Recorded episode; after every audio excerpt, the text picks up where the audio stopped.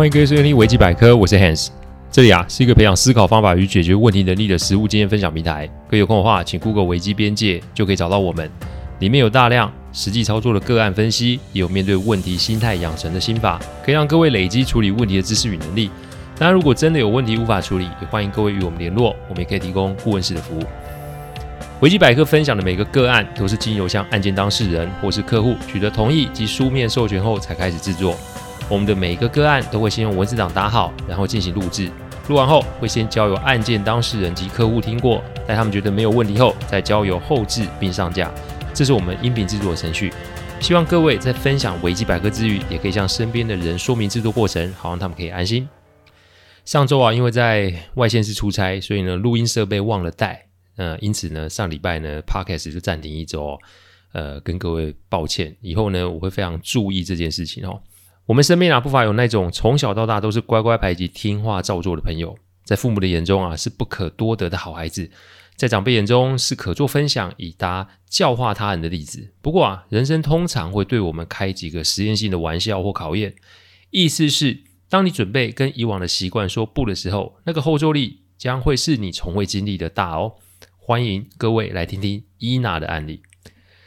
这个时候，伊娜在国外创业中，嗯，应该是说她在欧洲的某个小国啊摆地摊，然后呢，最近开了两间实体店面。她今年三十六岁，想起我们认识的那一年啊，已经是十年前的事了。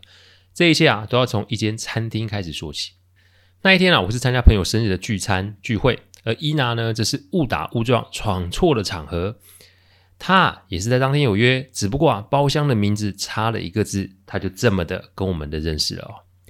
生日的朋友啊，是一个交友四海的人，所以当天参加聚会的人很多。伊娜还是吃到一半才知道啊，今天这个场合不是她要相亲的场合啊。这个梗其实很有意思啊，但也凸显出伊娜的社会经验哦不太够。但来者是客啊，所以我们一行人啊就开始聊天打屁开玩笑。讲到了一半的时候啊，有一位长辈先是进来探头探脑，后来看到伊娜便怒气冲冲的过来要把她拉走。大家都被搞得丈二金刚摸不着头，因为伊娜也不认识他。所以我们便以为这位长辈啊，就起了一些口角，吵了以后才发现对方媒人是媒人。今天不是相亲而已，怎么会有媒人呢？依照习俗来说，你至少要等到提亲的时候才会有媒人这个角色出现吧。所以我们当下就拒绝让伊娜离开，双方啊就吵了起来，搞到最后还是警察前来处理哦。后续啊我就先不多说，但这就是我跟伊娜解释的过程。伊娜其实不太会说话。个性啊，算是天真可爱型的，所以跟我们啊也就慢慢的熟稔了起来。我们后来才知道啊，他的父亲是位将官，母亲呢只是位某位航空公司的高级主管。论家世还真的不太一般。不过身为啊最小女儿的她，从来并没有备受宠爱。说句白一点的，应该是备受伤害吧。她上面有两个哥哥，一个姐姐，这三位兄姐没有一个接受双亲的安排，也许骨子里都留着自主及叛逆的血液。大哥啊是弃医从军。二哥啊是辍学创业，大姐啊是直接去第三世界教书去啊，反正没有一个人待在家里。那身为将官的父亲做事当然是一板一眼，而身为高阶主管的母亲啊，则是一个控制欲很强的人，总是想要插手孩子们的事，但无奈这三个孩子啊都不理会他们。伊娜身为最小的孩子，其实她的心很善良，而且啊会以自己是唯一留在家里的孩子为自居，总是对父母有求必应。这才二十五岁，就要开始被规划要嫁人。嫁人不为什么，就是要为了要延续家族的香火。讲白一点啊，就是要让双亲早日当爷爷、呃外公外婆就是了。当他讲出这些话的时候啊，身旁的我们每一个人几乎都是飙脏话去问候他家的长辈。他只是笑笑来应对大家的怒火，但不知为什么，我看到的是他眼神中的无奈哦。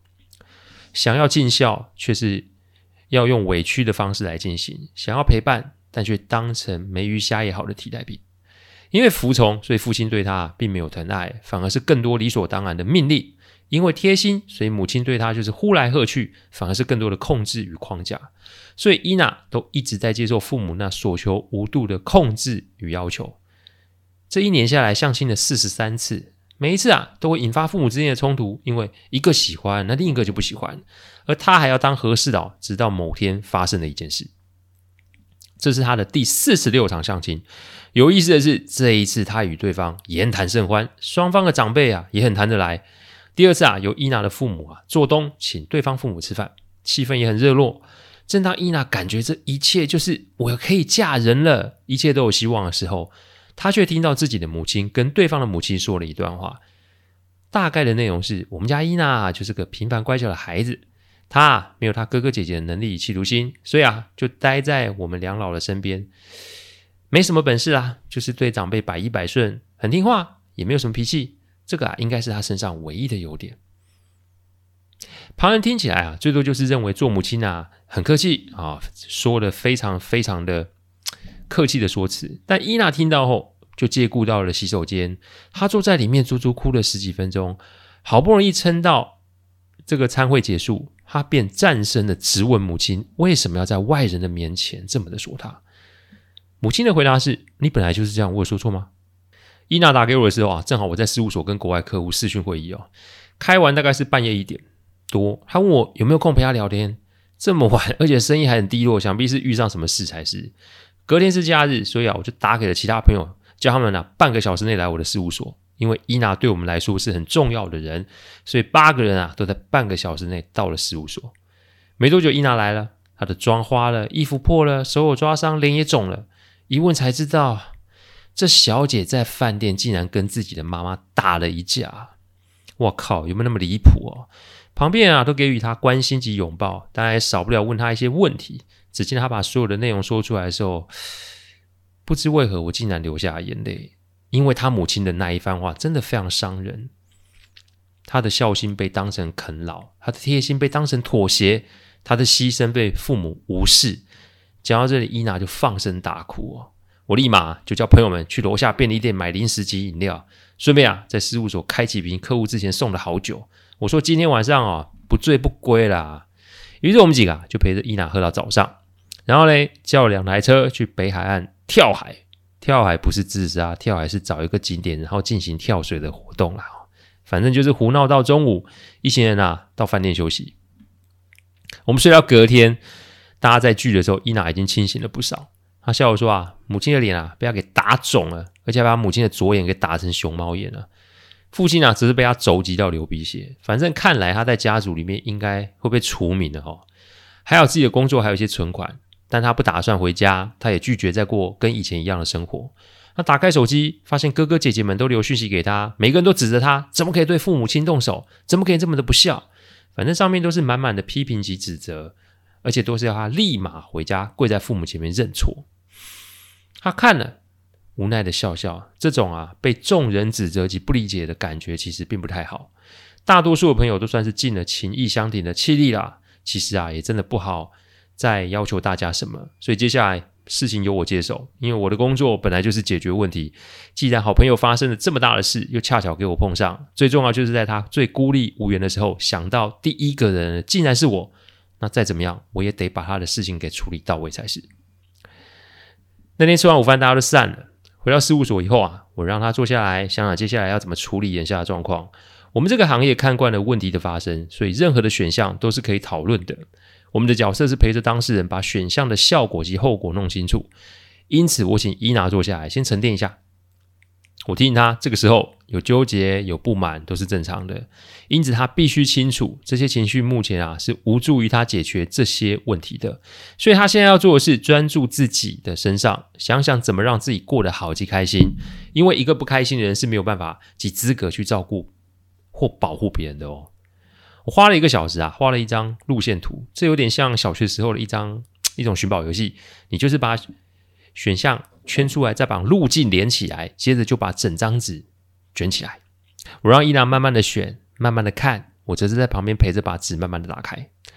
他在走的过程中，时而发呆，时而欢笑，时而落泪。简言之啊，这游戏的某些部分就是他过往人生的经历哦。大概是一个多小时，他走到最后，我就把纸给丢了。我的意思是，这是我的版本，现在就要由他本人来做他自己的版本。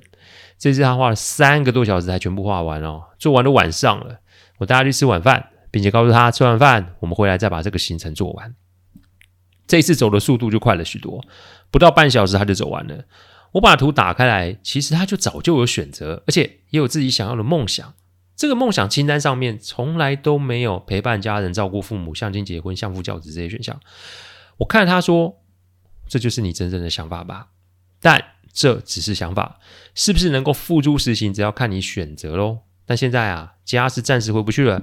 我建议你啊，请个几天假，在饭店好好休息。其实，在他画图的时候，我就已经帮他 booking 了一个礼拜的饭店。好好想想自己要的是什么，但请搞清楚哦，你现在的状况，你要从头开始。所以这里没有回家拿东西的这个选项，这里也没有打电话向谁哭诉的选项。你会面对一段时间的孤独及恐惧，所以你要想清楚。如果想清楚了，也决定了，我会给你我的建议。但你现在如果要背离本心，回家罚跪，我帮你叫计程车，一切都是你的选择及决定。十分钟给你下决定，不到三分钟，伊娜告诉我她要去饭店，她没有要回家。当然了，脸上是藏不住的疲惫与不确定，但这是她的必经过程。我笑笑着就给她以下几个建议：第一个建议，暂不联络，不是永远分离吗？断掉亲情勒索。手机里面满满是家人的未接来电及讯息，我请他暂时都不要回啦。其实从一开始的恐惧就是要从伊娜从听话到不听话，这是他一开始就要面对的。好像现在的不联络就是以后的决裂。我要他先不要有这么多的空想，因为人与人的互动啊，不是单一方面的被动配合就可以成事。另一方面没有理解或是尊重的话，关系永远都是不对等的嘛。因此，先不行联络，就是要传达一个讯息给所有的家人。这个讯息就是我不接受以往的互动即被如此的对待，我要重新的把互动做一个修正。我爱你们，但我也必须爱我自己。我目前一切都安好，不用担心，我不会想不开，只是我要想想接下来要怎么做。我提醒伊娜，亲情勒索的确可怕，但对自己的情绪勒索也是要注意的。你不要认为自己一文不值，不要认为自己没去做到自己想要的事。既然都到这里了。那就不如好好来场人生的探索及冒险吧。第二个建议，盘点资源需要极度的专注，你没有那么没用了。我建议伊娜可以先照着图表上面去规划自己想要的事情。这张图不可能平白无故就生出来，这一定是跟他内心中的想法有部分的连接才是。所以不需要一次到位，就像我提醒各位听众很多次的概念一样，你要从做中学，从错中改，这才会慢慢把自己要的给拼凑出来。要做什么，需要什么资源，其实不是困难的事情。只要找对资料及人，都可以有很明确的讯息。所以，为什么要一周在饭店里？就是要让他有独立及专注的环境，细细思考，慢慢探寻。他绝对没有自己想的那么不堪，他反而会在这个过程中发现，他远比自己想象中的有能力，甚至是强大。第三个建议：想要什么，就得找到方法，做到就会生信心。方案出来后啊，就挑出其中一个方案。简单来说，就是 make it work and happen。因为知道跟做到其实是有差距的哦，所以现在就是要做到。因为要做到，所以会找方法。因为找到了方法，才会有经验。因为有经验，就会提升精准度。因为提升精准度，就会有机会执行成功。你会因为执行上面的小进展，就会产生真正的信心。三天后，伊娜就列出了她想要的清单。上面有明确的目标及所需要的资源，其中让我看到一项是她想要出国摆地摊，这个倒是真的少见哦。当我问伊娜原因的时候，才发现这背后有个原因哦。小时候家中的环境很好，不过他最小，所以永远都是接收哥哥姐姐们淘汰不要的一切。他没有过新的东西。他记得有一次看到一个娃娃想要买，他生平第一次开口说要买。但妈妈却以那天要帮姐姐买衣服以后就拒绝了他。他并没有哭闹，但他说从那一次之后，他就发现自己是家中的边缘人，没有人在意他，没有人关心他。所以他出社会后就用第一份薪水去买那个娃娃，那个芭比娃娃经典款，非常的贵哦。他说那是他人生第一次拥有自己的这东西哦。所以他想去摆地摊或开间小店，想用最便宜的价钱来贩售孩子们的玩具及文具，让更多的孩子可以享受幸福的那一刻。这个点子啊，只能说非常的梦幻及热血哦，所以我请伊娜提供相关的方案及成本估算。殊不知啊，他早就算好了，而且啊，他在很久以前都做好了。他本来是打算啊，等父母百年后再去圆梦，但现在他把优先顺序调了一下，他要现在就去圆梦。第四个建议，坦白诚实告知家人的决定，要为自己出征了。东欧的一个小国，这个国家啊，有一个小镇专门生产娃娃及孩童的文具，他选择那里。一是想要自己在那里生活及工作，二也是想要和这里的是是非非拉开距离啊。三是要么他不做，要做就直接找自己最爱、最想要的选项。他工作多年，其实也有存款，他只取走自己赚的钱，其他父母给予的，则是交由我全数退回给他的父母。他写了一封家书，除了为自己出格的行为向父母致歉之外，也把自己心中的想法告诉了父母。那一种理所当然、呼来喝去、视而不见的伤痛，他要全部的说出来。但除了痛恨以外，他也有对父母的养育致上感谢之意。总而言之，该谢就是要谢，但该讲出来的还是得讲出来就是了。这封家书其实是我拿去他家的。伊娜的父母啊，毕竟是有经验及体面的长辈，对我非常的客气及有礼数。但在看到家书后，他们的神色其实是黯然的。我知道那是一种失落及伤心。看来又一个，不，应该是最后一个孩子也离开了他们两个哦。人真的是一个很矛盾的生物，明知道这么做不对，但还是控制不了自己。也许这真的是为人父母最难的一点吧。身为晚辈的我也不好多说什么，但只是说伊娜的航班时间，希望两位长辈有空的话去送送机哦。到了那一天，他要出发的时候，我们这一群朋友做看板的做看板，抢拍照的抢拍照，偷塞钱的偷塞钱。后来快登机的时候，伯父伯母才来到现场。做爸爸的僵硬的伸出手摸摸女儿的头，做妈妈的一把就把伊娜拥入怀中。现场是有点感人，也有点感伤。不过，最终伊娜还是得到了父母的祝福，勇敢的飞去国外做她想做的事。现在啊，伊娜已经从摆地摊到拥有两间玩具文具门市了。她每年都会回来与我们聚会，但这几年因为疫情的关系啊，就待在欧洲。有意思的是，自从啊她踏上自己的旅程后，哥哥姐姐们竟然都相继的回来了。他们家变得更为热闹，她反而成成为家人重拾感情的那个关键因子。生命真的很奇妙，不是吗？我们都可以选择，但是否要用牺牲自己来换取一时的和谐，这是一个值得玩味的问题。所以，如果有听众啊有类似的问题的时候，你要问你自己以下几个问题哦。第一个问题，你现在做的事有没有别人可以代劳？第二个问题，你是舍不得离开，还是没办法离开呢？第三个问题，人生没有后悔药，所以你甘愿这样吗？第四个问题，现在是委屈大于欣喜，还是相反的呢？感谢各位聆听，听完之后，如果任何意见及问题，请上网站维基边界留言。我们每周一中午都会有新的主题分享，各有任何想听的主题，也都可以让我们知道。也欢迎各位有什么意见上网站留言给我们知道。我们下次再见，拜拜。